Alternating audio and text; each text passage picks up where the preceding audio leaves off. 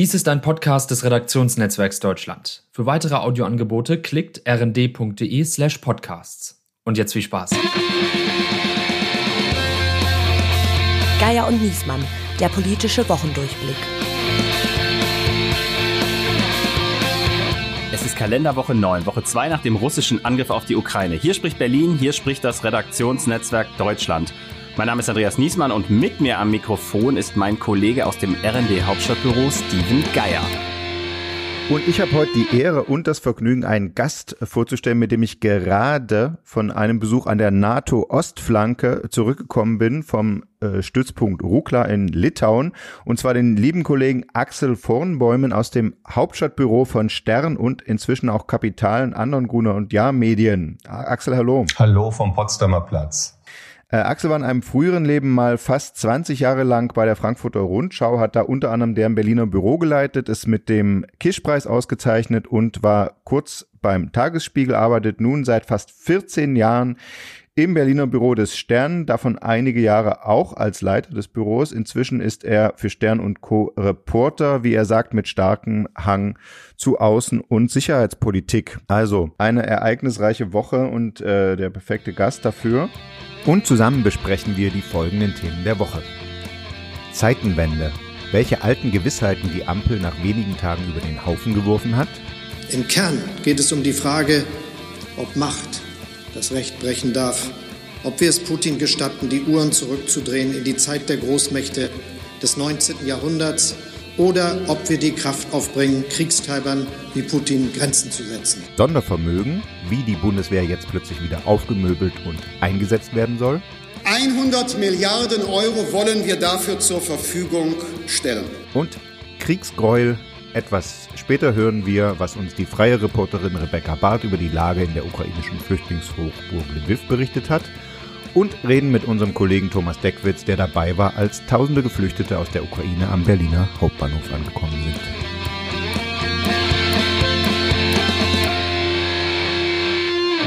Es ist wahnsinnig viel passiert in dieser Woche. Es ist ja wirklich gerade erst mal eine Woche her, dass wir äh, nach in die Ukraine geblickt haben und gar nicht richtig wussten, was sich da eigentlich entfaltet. Und trotzdem hat sich jetzt auch in der deutschen Politik schon eine Menge äh, ereignet, mit dem man quasi noch vor einer Woche nie hätte gerechnet. Äh, Axel, in, du guckst jetzt schon ein paar Jahrzehnte auf die deutsche Politik.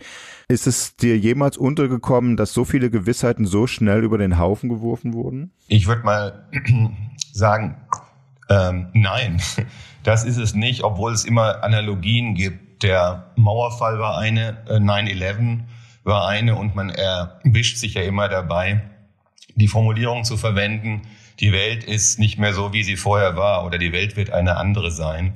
Ähm, ich glaube, das gilt jetzt auch für den Einmarsch der Russen in der Ukraine für den 24. Februar. Und der Effekt auf die deutsche Politik oder auf die deutsche Innenpolitik ist in der Tat, so wie man es im Moment absehen kann, ein riesiger.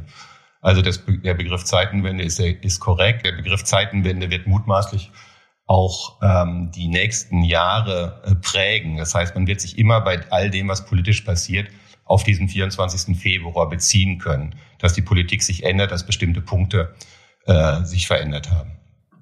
Hm, aber jetzt, wo der Staub sich legt nach dem Sonntag, wo wir wirklich dachten, wow, äh, 100 Milliarden Sondervermögen, die Energieversorgung wird komplett neu sortiert, äh, das 2-Prozent-Ziel der NATO-Ausgaben steht, wird, soll plötzlich erfüllt werden.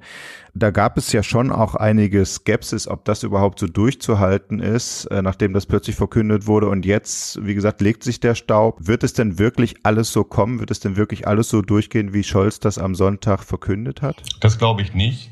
Ich glaube, am Sonntag, wenn man mal ganz kurz zurückschauen darf, äh, im Bundestag bei der Rede von Scholz, ging es auch darum, das Momentum zu erwischen. Also es ging darum, äh, eine Außenwirkung zu erzielen äh, auch in Richtung Putin, aber auch in Richtung des westlichen Bündnisses, dass man nicht mehr zögerlich ist als Bundesregierung. Das hat äh, Scholz geschafft, auch mit dem Gesetz der großen Zahl. Da musste ein Betrag genannt werden wie 100 Milliarden äh, Euro, äh, mit dem die Bundeswehr ausgepolstert wird. Ähm, da kann man dann, da ist noch Zeit genug dran rumzukritteln und darüber zu diskutieren, ob diese Zahl überhaupt sinnvoll ist und wie sie ausge, wie sie wie sie umformuliert wird in äh, tägliche Politik. Ähm, aber ich glaube, äh, Scholz kam an diesem Tag an gar nichts anderem vorbei, als sozusagen mit der Wucht des Momentes zu, zu agieren. Äh, in der Tat, der Staub hat sich gelegt, wie du sagst, äh, Steven. Ähm, das wird jetzt äh, auch noch Wochen dauern und Monate dauern, um zu gucken, äh, erstens, wie dieses viele Geld verwendet werden kann, zweitens, ob man auch die nötigen Mehrheiten im Parlament dafür bekommt. Also es ist ja durchaus nicht so, sonst wäre es ja auch keine Zeitenwende, dass da nicht Positionen über Bord geworfen werden müssen, auch lange an, anhaltende Gewissheiten. Und das äh, ist immer schwer zu tun, äh, je, je länger so, so, so etwas vom Ereignis weggeht. Also ich mutmaße mal, dass die Diskussion um eine vernünftige Ausgestaltung der Bundeswehr und eine, eine Sicherheitspolitik gerade erst beginnt. Also das fand ich auch die spannende Sache an der an der Stelle, wie äh, Scholz, glaube ich, erkannt hat, dass es ähm, einfach ein Problem für ihn ist, gerade als SPD-Politiker, wo der SPD ja auch immer der immanente Vorwurf so ein bisschen gemacht wird, naja, Rüstung, Verteidigung, da seid ihr nicht die ganz sicheren Kantonisten, da an der Stelle zu sagen, okay, ich ähm, hau jetzt hier mal so ein Ding raus, mach hier mal so ein Symbol. Ähm, aber natürlich bleiben da auch Leute auf der Strecke. Ich musste so an den Fraktionsvorsitzenden Rolf Mütze nicht denken, der ja ähm, ein, ein, ein von Herzen auf ein richtiger Friedenspolitiker ist, der immer versucht hat, dieses Abrüstungsthema und das äh, Diplomatiethema voranzutreiben und der ja so ein paar echt eiserne Grundsätze hatte. Also äh, nicht, nicht, um, nicht die Bundeswehr äh, bis, bis, äh, bis unter die Hutschnur aufrüsten. Zwei Prozent Ziel ist Quatsch. Äh, atomare Teilhabe wollen wir nicht und Drohnen eigentlich auch nicht. Und das wird dann wirklich innerhalb eines, ja, eines Wochenendes oder sogar vielleicht nur eines halben Wochenendes alles einmal über den Haufen geworfen. Das fand ich schon spektakulär. Und äh, dazu noch die Waffenlieferungsfrage. Ne? Noch vor dem Sonntag ja. war ja eigentlich Konsens, es werden keine deutschen Waffen in Kriegsgebiete geliefert. Das ist ja dann auch in wahnsinniger Schnelle überholt worden. Äh, zuerst die Genehmigung für altes deutsches Material über die Niederlande und jetzt aktive Lieferungen von alten NVA-Waffen. Ähm, ja, wird da noch Widerstand kommen? Wie schätzt ihr das ein aus der Ampel? Ich glaube, dass die Waffenlieferungsfrage etwas ist, was wirklich mit dem Momentum zu tun hat. Das hat ja auch Olaf Scholz gestern auf seinem, äh, in seinem Fernsehauftritt bei Maybrit Illner gesagt, äh, dass da quasi äh, kein Weg an einem Erkenntnisprozess äh, vorbeigegangen ist, weil die moralische Aufladung natürlich so groß ist, dass es wirklich äh, dann doch ein Moment ist, wo man Positionen, die man eben noch hatte, äh, überprüfen kann und auch verändern kann, äh, ohne dass man da eines Kurswechsels irgendwie verdächtigt wird, der irgendwie beliebig ist. Also da hat sich wirklich etwas äh, wahnsinnig Dramatisches durch diesen Krieg verändert.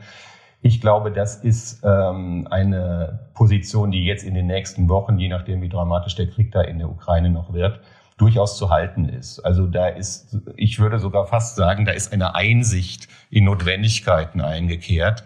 Und das geht, glaube ich, mit der Ampel einigermaßen einher.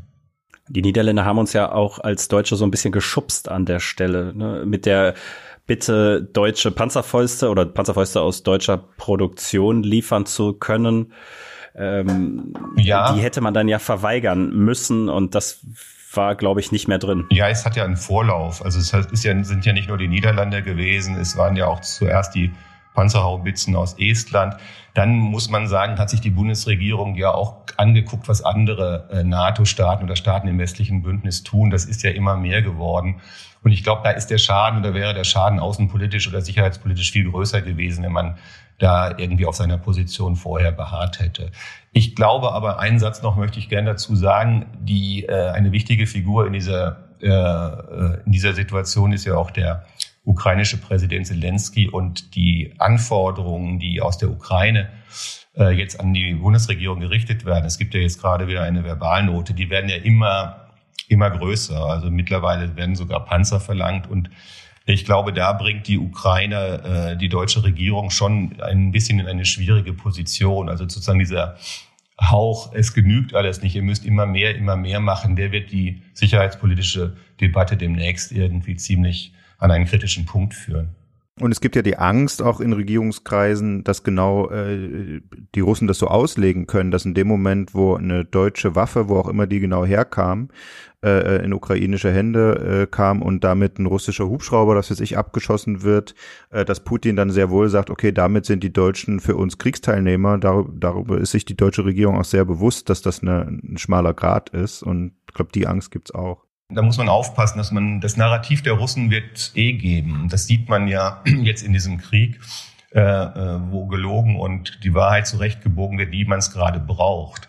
Also da würde ich sagen, über diesen Punkt ist man im Zweifel schon äh, drüber hinweg. Da kann Putin jederzeit sagen, das ist aber ein Eintritt in den Krieg, der mich zu etwas anderem veranlasst. Also da das an einem Waffensystem festzumachen oder zu sagen, dass in diese Hände sollte man sich in der politischen Diskussion nicht begeben. Und darüber, wie die Situation in der Ukraine ist, haben wir mit Rebecca Barth gesprochen, die als freie Hörfunkjournalistin unter anderem für das Deutschlandradio und den RBB seit 2014 zwischen Berlin und Kiew hin und her pendelt. Und wir haben sie im westukrainischen Lviv erreicht, kurz bevor sie die Stadt und das Land verlassen hat. Wir hören mal rein, wie Rebecca Barth die Lage erlebt hat. Ja, Rebecca, erzähl uns doch mal, also wo bist du gerade genau und ähm, was hast du in den letzten Tagen dort erlebt? Ich bin jetzt seit einigen Tagen in Lviv in der Westukraine, gar nicht so weit entfernt äh, von der polnischen Grenze und dementsprechend voll ist diese Stadt gerade vor allem mit Geflüchteten aus der gesamten Ukraine, aber natürlich vor allem aus der Zentral- und äh, Ostukraine. Und die Menschen versuchen von hier eben weiterzukommen nach Polen, ich bin jetzt gerade hier in einem Hotel seit einigen Tagen, war davor bei einer ganz netten älteren Frau, die mich aufgenommen hat, weil ich aus der Ostukraine auch sozusagen in Anführungsstrichen flüchten musste. Äh, ich war da gerade in einer Stadt, die heißt Kramatorsk und lag vor einer Woche noch 60 Kilometer von der ursprünglichen Front entfernt sozusagen und habe dort den Angriff der Russen auf das Land miterlebt und äh, dachte dann zuerst, oh Gott, oh Gott, jetzt ähm, rücken die aus den Separatistengebieten in der Ostukraine weiter vor. Und diese Stadt, Kramatorsk, befindet sich eben in der Region, die die Separatisten eigentlich für sich beanspruchen. Und deswegen dachte ich, ich muss da schnell weg, äh, weil ich eben davon ausgegangen bin, dass es dort äh, militärisch eskaliert. Das hat sich dann als falsch herausgestellt, aber seitdem befinde ich mich auf so einer, ähm, ja, auf so einer wirren Fahrt durch dieses Land in verschiedenen Evakuations- und Flüchtlingszügen und bin jetzt hier gelandet. Wie muss man sich die Stimmung in der Stadt vorstellen? Du sagst also, da sind jetzt ganz viele Menschen, die flüchten wollen, die also ähm, letztendlich ja mit Leib leben und vielleicht den paar Klamotten, die sie tragen können, ähm, aufgebrochen sind, um nach Polen äh, über die Grenze zu gehen. Ähm, ist da ist da eine Verzweiflung oder ist es eher gefasst oder wie wie muss man sich das vorstellen? Das ist ja für uns dann doch, obwohl es kilometermäßig recht nah ist, äh, ziemlich weit weg. Das ist total schwierig zu beschreiben, was in dieser Stadt gerade passiert, weil super viele Dinge gleichzeitig ablaufen. Vielleicht kann man sich das vorstellen wie ein harter Corona-Lockdown plus Flüchtlingskrise 2015 plus halt Krieg. Also, wir haben auf der einen Seite eben super viele Geflüchtete vor dem, im Bahnhof, vor dem Bahnhof und ganz viele äh, freiwillige Helfer, die da Zelte aufgebaut haben, die da Essen verteilen, heißen Tee verteilen, versuchen den Menschen auch zu erklären, wo sie hin müssen, welche Züge sie nehmen müssen. Es ist immer nicht klar, wann kommen die und wo fahren die dann hin. Also da totales Chaos, aber ganz viel Hilfsbereitschaft auch. Und dann hast du aber in der Stadt es hat kaum mehr was offen. Deswegen sage ich harter Corona-Lockdown. Also nicht mal mehr Restaurants oder Cafés, beziehungsweise nur noch sehr vereinzelt. Ähm, sogar McDonald's hat nicht mehr auf. Und nur noch eigentlich Apotheken und Supermärkte. Äh, es gibt kaum mehr Bargeld. Warum haben die, warum haben die zu? Wegen des Krieges oder weil sie Angst haben oder? Also die Leute hier erzählen, dass viele Menschen diese Stadt auch schon verlassen haben. Ähm, bei manchen hängt dann so ein Schild dran, irgendwie aus Sicherheitsgründen. Das ist nicht ganz klar aus meiner Sicht. Gerade warum, ob das die Besitzer sind, die, die einfach schon die Stadt verlassen haben, äh, schon, schon, schon vorher, oder so eine Mischung aus, vielleicht auch das Personal, äh, was schon geflohen ist sozusagen. Ähm, dann gibt es eine Sperrstunde hier abends ab 10 Uhr aktuell. Ähm, das, das wird dann ganz gespenstisch irgendwie abends, weil viele Leute halt auch nicht mehr das, äh, nicht mehr ihre Wohnung verlassen und es ist wirklich wenn es dunkel wird, super ausgestorben äh, auf den Straßen. Dann gibt es kaum mehr Bargeld. Also derzeit ist es limitiert auf, ich glaube, täglich 1000 bis 1500 Grivna. Das sind so umgerechnet 30 hm, bis 50 Euro, Pi mal Daumen, würde ich so schätzen, die du, die du noch holen kannst. Und die Leute rennen dann von Bankautomat zu Bankautomat zu Bankautomat und versuchen irgendwo noch was zu bekommen. Und gleichzeitig hast du zum Beispiel Zivilisten hier, die sich so langsam auf die Verteidigung dieser Stadt vorbereiten. Ich habe letztens eine Frau durch Zufall getroffen, die suchte so Markierungen auf der Straße, die wohl hm, Saboteure, sagt man, auf die Straße malen für russische Piloten, um, ähm, um strategische Objekte herum. Die sollen dann eigentlich so ein Viereck oder mindestens ein Dreieck bilden, die man von oben sehen kann. Und dann weiß der Pilot, so wurde mir das jedenfalls erklärt, da in diesem Viereck befindet sich ein strategisches Objekt, da müssen wir reinschießen. Und diese Zivilistin geht halt in ihrem Block umher und sucht diese Markierungen und versucht die zu verdecken, damit die Piloten das nicht finden. Und sie meinte dann, ah, ich habe auch schon ein paar entdeckt und dann äh, kippen die da irgendwas drüber, dass man das nicht mehr sieht. Schon gruselig. Ein Kollege ja. hat mir erzählt vor der, ja, total gruselig, ja. total gruselig, ja. ja. Und äh, nun sagst du, du bist im Land unterwegs gewesen auch ein bisschen. Äh, jetzt werden in Deutschland zum Beispiel schon Hilfsgüter und Spenden und so gesammelt. Hast du schon Gebiete gesehen, wo die Versorgungslage schon bedroht ist? Also wo es wirklich dann äh, schon so eine, so eine Krisensituation, eine Notlage auch an Lebensmitteln und so weiter gibt? Also ich weiß, dass es in Kiew äh, tatsächlich, aber das hatte eher damit zu tun, dass die halt auch eine, die haben eine ganz harte Ausgangssperre äh, für einige Tage jetzt gehabt, wo die Leute einfach wirklich nicht raus durften und dann auch, dass äh, viele Läden schon ähm, nicht mehr geöffnet hatten, viele Tage lang, also vor auch die, vor der harten Ausgangssperre. Und da weiß ich von Freunden, die noch in der Stadt sind, dass die da teilweise Lebensmittel rationieren mussten. Ich bin jetzt mal gespannt, wie das aussieht. Die durften, die Menschen dort durften jetzt, ich glaube, gestern war das, wenn ich mich recht erinnere, wieder einkaufen gehen. Es haben sich Riesenschlangen gebildet und äh, da ist dann auch immer nicht ganz klar, bekommt noch jeder das, was er oder sie gerne braucht. Hier in Lviv äh, habe ich den Eindruck aber nicht. Also die Menschen haben es dann, haben es dann an verschiedenen Orten, aber dass es wirklich gar nichts mehr gibt, das ist halt eher gerade bei Bargeld wirklich die Sache, dass wir alle Bargeld suchen, Lebensmittel noch nicht.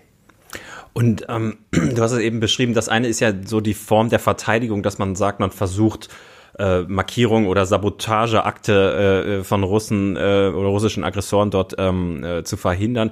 Das andere ist ja auch, was wir hier viel sehen, äh, dass Leute Molotow-Cocktails bauen, ne? Also irgendwie Studenten, Frauen, Lehrer, also so, also Menschen, die jetzt, sagen wir mal, gänzlich ähm, unmilitärisch äh, irgendwie dahin kommen, sitzen vor Kisten, zerrubbeln irgendwie Styropor und äh, füllen das irgendwie in Flaschen ähm, äh, mit Benzin und, und weiß ich nicht, Lappen und was man da dann braucht.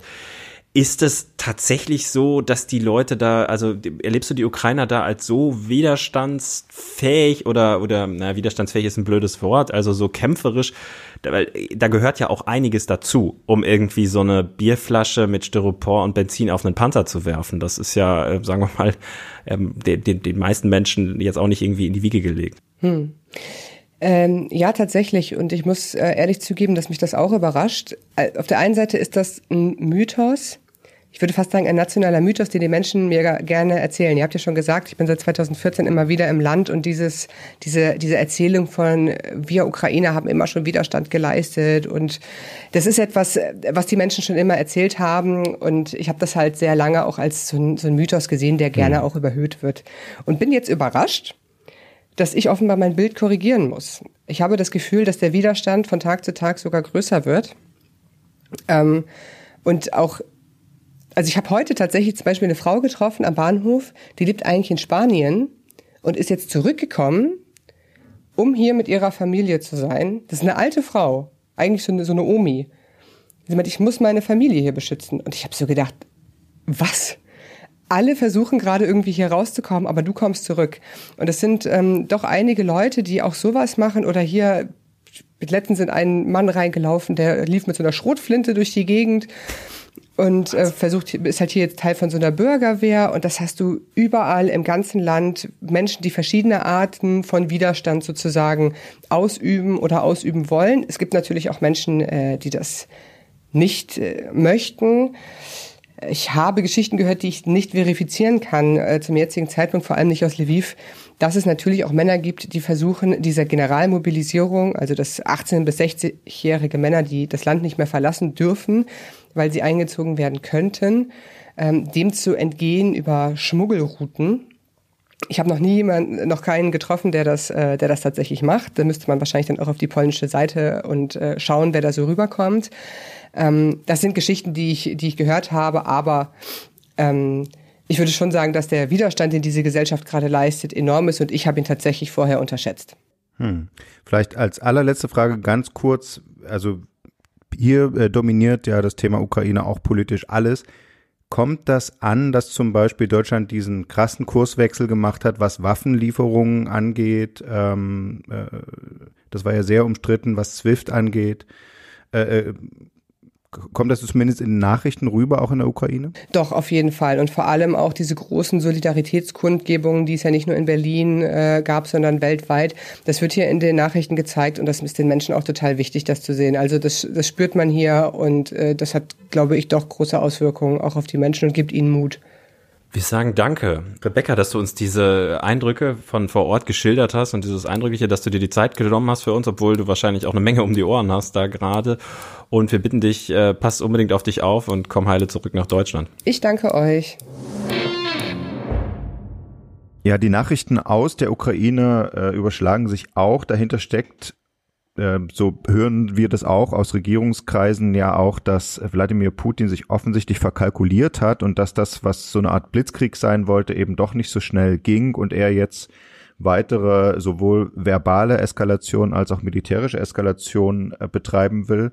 Ähm, eine Rolle, die er offenbar falsch eingeschätzt hat, war eben äh, die des ukrainischen Präsidenten. Äh, Axel, du hast es gerade schon angedeutet. Ich habe es ja schon gesagt, dass er das Momentum der ersten Kriegstage auf seiner Seite hatte dass er die äh, Ukrainer zu einer enormen Widerstandskraft mobilisiert hat. Und ich glaube, das trägt auch noch ein paar Tage ähm, wie das, ob ein Widerstand in sich zusammenbrechen wird, wenn mal äh, Kiew gefallen ist und äh, ähm, es hoffentlich nicht passiert, dass diese äh, Regierung oder Zelensky selbst äh, äh, festgenommen oder gefangen genommen wird und äh, oder gar getötet wird. Das, kann, das vermag ich nicht zu sagen. Ähm, es ist aber durchaus so, ähm, äh, also dass der Widerstand von Zelensky dazu geführt hat, dass das Gesamtbild tatsächlich, tatsächlich so ist, dass der Blitzkrieg eben nicht stattgefunden hat. Und die Weiterungen, die das jetzt bedeutet, also dass möglicherweise Zelenskis oder nein, dass der, dass der ukrainische Widerstand dazu führt, dass die russischen Truppen äh, zu ganz anderen Maßnahmen greifen, also viel massiver Kiew irgendwie angreifen, das ist jederzeit möglich und es deutet sich wahrscheinlich auch in den nächsten Tagen an.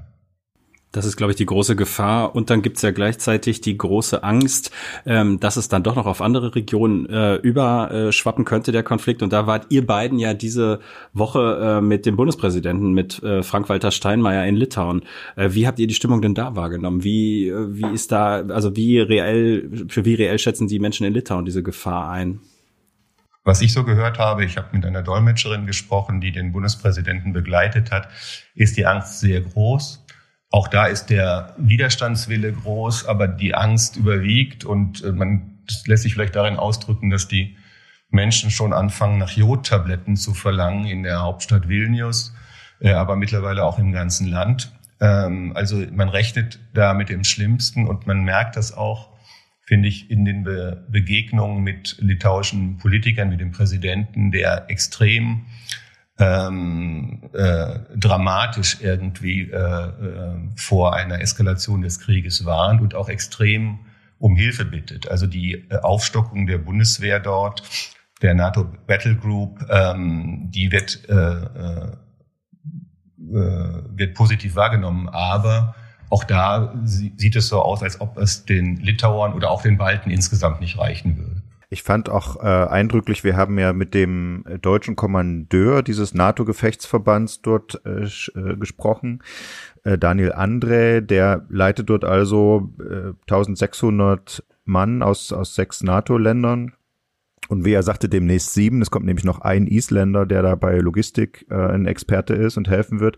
Und er sagt, klar, es ist ein symbolischer Akt, aber immerhin, das zeigt ja auch, die NATO rückt da tatsächlich zusammen und der sprach also eindeutig davon, dass die Soldaten dort jetzt äh, in angespannter Stimmung sind. Äh, er sagt, den Feind, äh, der steht jetzt nicht unbedingt vor seiner Battlegroup dort, aber äh, der wird jetzt durchaus als reale Bedrohung wahrgenommen. Das, was eben der Sturm auf Kiew war ja auch nicht denkbar vorher. Insofern äh, müssen die sich jetzt auf alles einrichten, was wir vorher noch für, für nicht denkbar gehalten haben. Und er hat da eindeutig auch so gesprochen, dass die sich eben darauf einrichten, dass das irgendwie ein Ernstfall wird.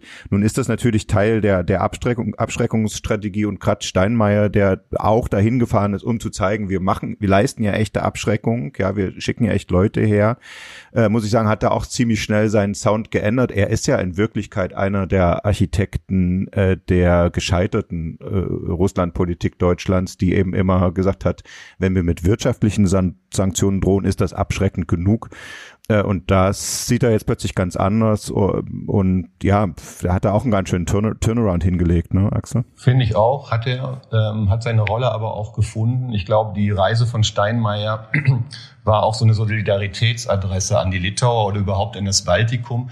Ich habe so ein bisschen das Gefühl, dass es auch eine Beruhigungsreise war, weil man irgendwie gucken muss, dass man den Sound beibehält. Also die Geschlossenheit, die es gerade im Westen gibt, in der NATO, die darf nicht wieder aufbrechen dadurch, dass die äh, Ostflanke, also insbesondere das Baltikum, aber auch andere Länder äh, sagen, ihr tut zu wenig. Also dieser Eindruck darf nicht entstehen. Es darf also keine äh, Schieflage entstehen. Und äh, da war der äh, Steinmeier-Besuch sehr wichtig. Aber beim Thema Abschreckung muss man eben auch ganz klar sagen, da äh, ist, ist Putin schon in, in Vorleistung gegangen und ähm, man kann mit Militärs und mit Politikern reden äh, über diese atomare, die nukleare Option, die Putin so halb in den Raum gestellt hat und niemand äh, kann einen da so beruhigen, dass er sagt, äh, macht euch mal locker, das ist äh, nur Aufschneiderei, das, das muss man schon auch sagen. Ne? Das stimmt.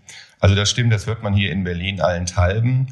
Äh, ich finde, das ist auch gar nicht so einfach für einen. Da muss man mal eine Lanze für die Politiker brechen, äh, sozusagen einerseits zu beruhigen, andererseits nicht zu verharmlosen. Also zu sagen, Merkel hatte den Begriff für was anderes, nämlich für Corona. Es ist ernst, nehmen Sie es ernst. Ich glaube, das gilt äh, für diese Lage allemal. Und ähm, die nukleare Option, die Putin hat und ob er sie ausspielen will, das kann, glaube ich, niemand im Moment mit ganzer Gewissheit ausschließen. Das tut der Bundespräsident auch nicht. Da ist irgendwie Hoffnung angesagt.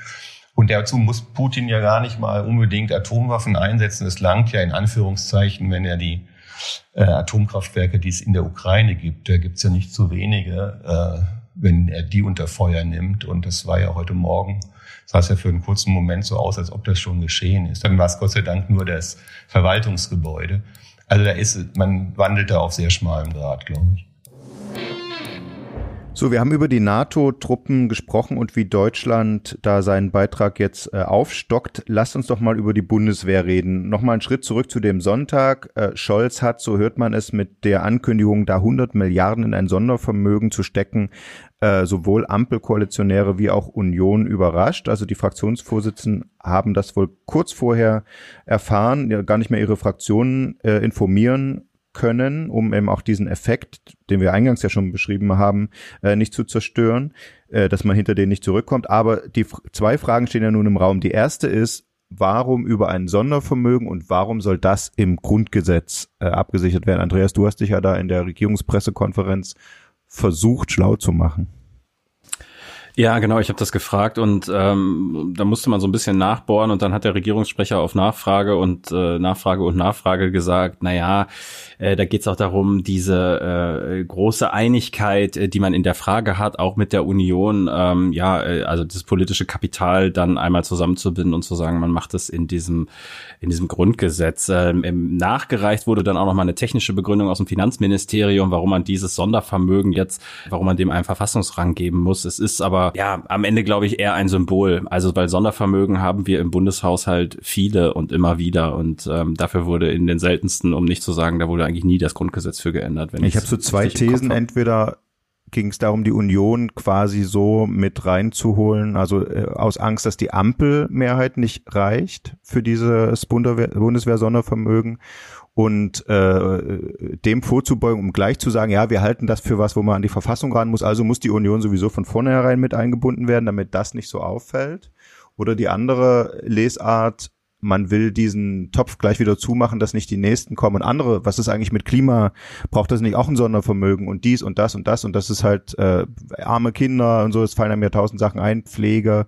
Äh, ja, gut, es gibt ja ein Klima, Klimasondervermögen gibt's ja. Ja, ja, aber reicht, warum nicht 100 Milliarden und so, ne? Und, und das äh, abzuwürgen, gleich zu sagen, gut, das hat für uns Verfassungsrang, da muss die Union mitmachen und die macht natürlich nicht bei Klimaschutz Sondervermögen und Armutsbekämpfung Sondervermögen mit. Welche von den beiden Thesen, äh, Axel, teilst du oder hast du noch eine dritte? Nee, die erste ist schon sehr plausibel. Es geht ja darum, sozusagen eine nationale Kraftanstrengung im Sinne äh, eines nationalen Schutzes irgendwie zu implementieren.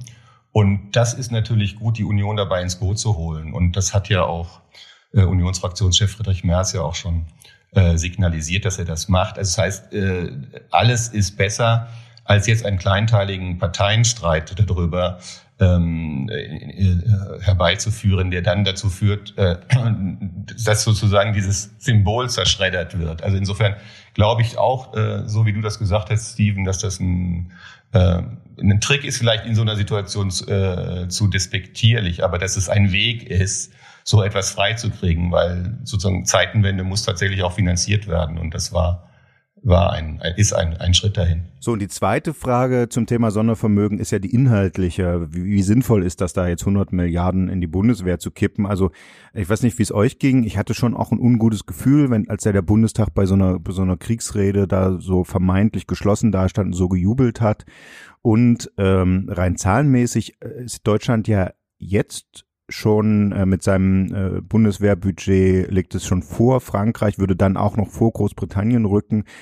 Aber es ist überhaupt nicht gesagt, dass es was bringt. Kippen wir nicht einfach jetzt 100 Milliarden in, in Strukturen, wo sie dann erneut versickern? Ja, das werden wir sehen, ob das Geld versickert, aber sagen wir mal, ähm, das Geld fehlt in diesen Strukturen und in der Bundeswehr, das erscheint mir doch äh, ziemlich offensichtlich zu sein. Und du hast es ja gesagt, wir geben jetzt schon etwa 50 Milliarden Euro für Verteidigung aus und diese 100 Milliarden kommen on top. Menge Geld, keine Frage, aber wenn man stückelt auf ein paar Jahre, sind es dann, also wenn man bei fünf Jahren jetzt mal rechnet, sind es auch nur in Anführungszeichen 20 Milliarden Euro pro Jahr und ich habe ein paar Zahlen rausgesucht, äh, nur mal zwei, äh, um das zu versinnbildlichen. Also würde die Bundeswehr ihre Munitionsdepots so auffüllen, wie sie es nach NATO-Standards müsste, das heißt Durchhaltefähigkeit 30 Tage im Angriffsfall, wird, müsste sie dafür, können wir mal schätzen, 20 Milliarden Euro bezahlen. Nur für Munition. So, dann gibt's eine Million andere Rüstungsprojekte. Ähm, nehmen wir zum Beispiel den Nachfolger des äh, Flugzeugs Eurofighter. Der wird europaweit entwickelt und da rechnet man mit Entwicklungs- und äh, Anschaffungskosten von über 100 Milliarden Euro. Die zahlt Deutschland nicht alleine, aber ein Großteil davon. Also ich sag mal, die 100 Milliarden Euro sind am Ende keine Aufrüstung aus meiner Sicht, sondern ähm, das ist das Geld quasi, was man der Bundeswehr geben muss, damit sie im besten Fall die Fähigkeiten abrufen kann, die wir von ihr auch verlangen. Gut, das ist klar, da hat sich ja jetzt vieles geändert. Was kann, kann man von ihr überhaupt verlangen? Es gab auch kurz die Frage, muss die Wehrpflicht zurück? Die ist ja nur auf Eis gelegt. Wenn du jetzt sagst, die haben von allem zu wenig, warum dann einfach nicht jetzt ein Pflichtjahr einführen? Wer will, kann Zivildienst machen, auch in der Pflege fehlen Leute und wer zu, lieber zur Bundeswehr will, hilft da tatsächlich. Tja, ob das der Bundeswehr wirklich hilft, wenn dann wieder Wehrpflichtige da rumrennen und sich abends die Hucke vollhauen, weiß ich nicht. Ähm, es gibt äh, auf jeden Fall äh, Menschen, äh, die sich besser auskennen als ich damit, unter anderem der äh, Generalinspekteur und der sagt, er glaubt nicht, dass Wehrpflichtige in der jetzigen Lage für die Bundeswehr ähm, ein substanzieller Schritt nach vorne werden. Im Gegenteil, auch das würde wieder eine Menge Geld kosten und die ganzen Ausrüstungsprobleme werden dann auch noch nicht behoben. Auch in unserem Alltag kommt der Krieg langsam an. Die Preise an den Tankstellen steigen und die ersten Züge mit Flüchtlingen rollen durch die Bahnhöfe. 6000 ähm, Menschen aus der Ukraine, Flüchtlinge sind allein am Donnerstag bei uns hier in Berlin angekommen. Das sind historische Szenen, muss man sagen. Ist ein bisschen wie 2015 und mein Kollege Thomas Deckwitz war am Berliner Hauptbahnhof und hat sich das angeschaut und mit den Menschen geredet. Thomas, erzähl uns doch mal, in welchem Zustand kommen die Menschen aus der Ukraine an? Wie geht es denen? Ich bin gestern als erstes einfach zu dem Gleis gegangen, wo der Zug aus Warschau kam und der Zug war rappelvoll. Also es hm. war keine freien Plätze mehr. Und äh, dann gingen die Türen auf und es kamen Familien raus mit wirklich vielen Reisetaschen und der Bahnsteig war wirklich innerhalb von wenigen Minuten komplett voll. Und dann ging so eine Phase los, was glaube ich gerade die ganze Zeit passiert am Hauptbahnhof. Freiwillige gehen zu den äh, mhm. Leuten, die ankommen und fragen, wo sie hin müssen, was sie brauchen und dann läuft immer ein Freiwilliger vor und äh, die eine Gruppe hinterher und bringt sie entweder ins Untergeschoss vom Hauptbahnhof, wo sie weiter versorgt werden, oder bringt sie woanders hin, wenn sie weitergehen wollen. Und ist das auch der ein Eindruck, was man jetzt häufig gehört hat, dass vor allen Dingen Frauen und Kinder ankommen und wenig Männer? Das muss ich sagen, fällt gar nicht so stark auf. Es kommen schon durchaus Männer, die sind dann häufig auch älter. Hm. Ich habe aber auch Familienväter gesehen, die gekommen sind. Natürlich weiß ich nicht, wie das dann konkret funktioniert, dass die überhaupt aus der Ukraine ausreisen konnten. Aber es sind vor allem Familien, die kommen. Hattest du die Gelegenheit, mit Geflüchteten zu sprechen? Und wenn ja, was erzählen die, was die jetzt in den letzten Tagen hinter sich gebracht haben? Ja, habe ich. Ich habe mit äh, verschiedenen Geflüchteten gesprochen. Zum Beispiel einer Frau, die heißt Antonina, die kommt aus Kharkov in, in der Ukraine, direkt an der russischen Grenze. Und die hat erzählt, dass sie äh, mit dem Zug nach Warschau gefahren ist, dort einen Tag geblieben ist und jetzt nach Berlin gefahren ist und dass es durchaus auch Glück sein kann, noch aus den Städten raus, rauszukommen. Eine andere Gruppe, das waren drei Studenten, die haben erzählt, dass der letzte Zug aus Kharkov einfach gefahren ist gestern und jetzt kann man überhaupt nicht mehr anders raus. Das heißt, es ist häufig wirklich Glückssache, ob man aus den Städten noch rauskommt. Und haben, haben die Leute dir auch gesagt, was sie jetzt vorhaben? Also ähm, wollen die weiter? Wollen die in Deutschland bleiben? Wollen sie so schnell wie möglich zurück? Also was haben die Menschen jetzt vor? Wo wollen die hin? Das ist ganz unterschiedlich. Viele haben mir erzählt, dass sie wieder zurückgehen wollen, sobald das wieder möglich ist. Das waren vor allem die jüngeren Menschen. Also ich mhm. habe drei Studenten getroffen, die haben gesagt, wir wollen eigentlich fertig studieren und wir wollen eigentlich zurück. Aber gerade wenn man mit älteren Menschen redet und äh, sie fragt, was sie denken, habe ich jetzt schon viele gehört, die gesagt haben, die Stadt ist am Ende, das, das ist eine Zerstörung, die kann man sich nicht vorstellen mhm. und die glauben mhm. nicht, dass sie zurückkehren werden. Manche von denen sind jetzt in Berlin geblieben, aber das hat man ja auch in den letzten Tagen häufig gelesen, dass viele Bekannte und Verwandte haben. Und zum Beispiel Antonina aus Kharkov äh, ist weiter nach Paris jetzt gefahren und äh, kommt da bei einer Bekannten unter. Und wie du das jetzt beschrieben hast, scheint das ja schon sich ganz gut eingespielt zu haben, wie den Menschen geholfen wird. Hast du den Zustand, dass da jetzt zum Beispiel im Hauptbahnhof, wenn da wieder Tausende äh, am Tag ankommen könnten, Ausnahmezustand ist oder läuft das jetzt schon äh, so ein bisschen wie, wie ein eingespieltes äh, Uhrwerk? Gestern wirkten die Freiwilligen auf mich äußerst professionell es lief immer so ab, dass äh, eine Gruppe kommt und fragt und dann bringt ein Freiwilliger die zu einem extra dafür ausgewiesenen Ort im Hauptbahnhof und dort bekommen sie Kleidung, Essen, Hygieneartikel oder auch medizinische Versorgung und das lief sehr gut koordiniert ich ab. Ich gehört sogar äh, ukrainische Lautsprecherdurchsagen ne? und, und, und so, das ist alles schon da. Ne? Die Deutsche, Deutsche Bahn ist bekannt für ihre Flexibilität. Mhm es sind nicht, es sind eben auch nicht nur die Freiwilligen, die helfen, sondern auch von der Deutschen Bahn gibt es extra Kräfte, die äh, ansprechbar sind oder die auch beim Ticketkauf helfen in die weiteren Städte. Also das ist ein Zusammenspiel von total vielen Organisationen dann in dem Fall. Und das hat in meinen Augen, das, was ich gesehen habe, gut funktioniert. Und mit den Eindrücken bedanken wir uns ganz herzlich bei dir, lieber Thomas, dass du uns das erzählt hast und bis bald. Bis bald. Wir stehen also dabei und blicken historischen Zeiten zu, sozusagen History in the Making, wie der Russe sagt. Und wir können nur sagen, äh, alle, die dabei sein wollen, wie wir da drauf blicken, sind für nächste Woche wieder eingeladen. An dieser Stelle bedanken wir uns herzlich bei allen, die dabei waren. An allererster Stelle bei Axel von Bäum. Vielen Dank. Ja, bitte. Hoffentlich ist die nächste Woche besser. Die zehnte Kalenderwoche ist es dann nicht. Dann äh, vielen Dank und bis bald. Tschüss. Okay, ciao.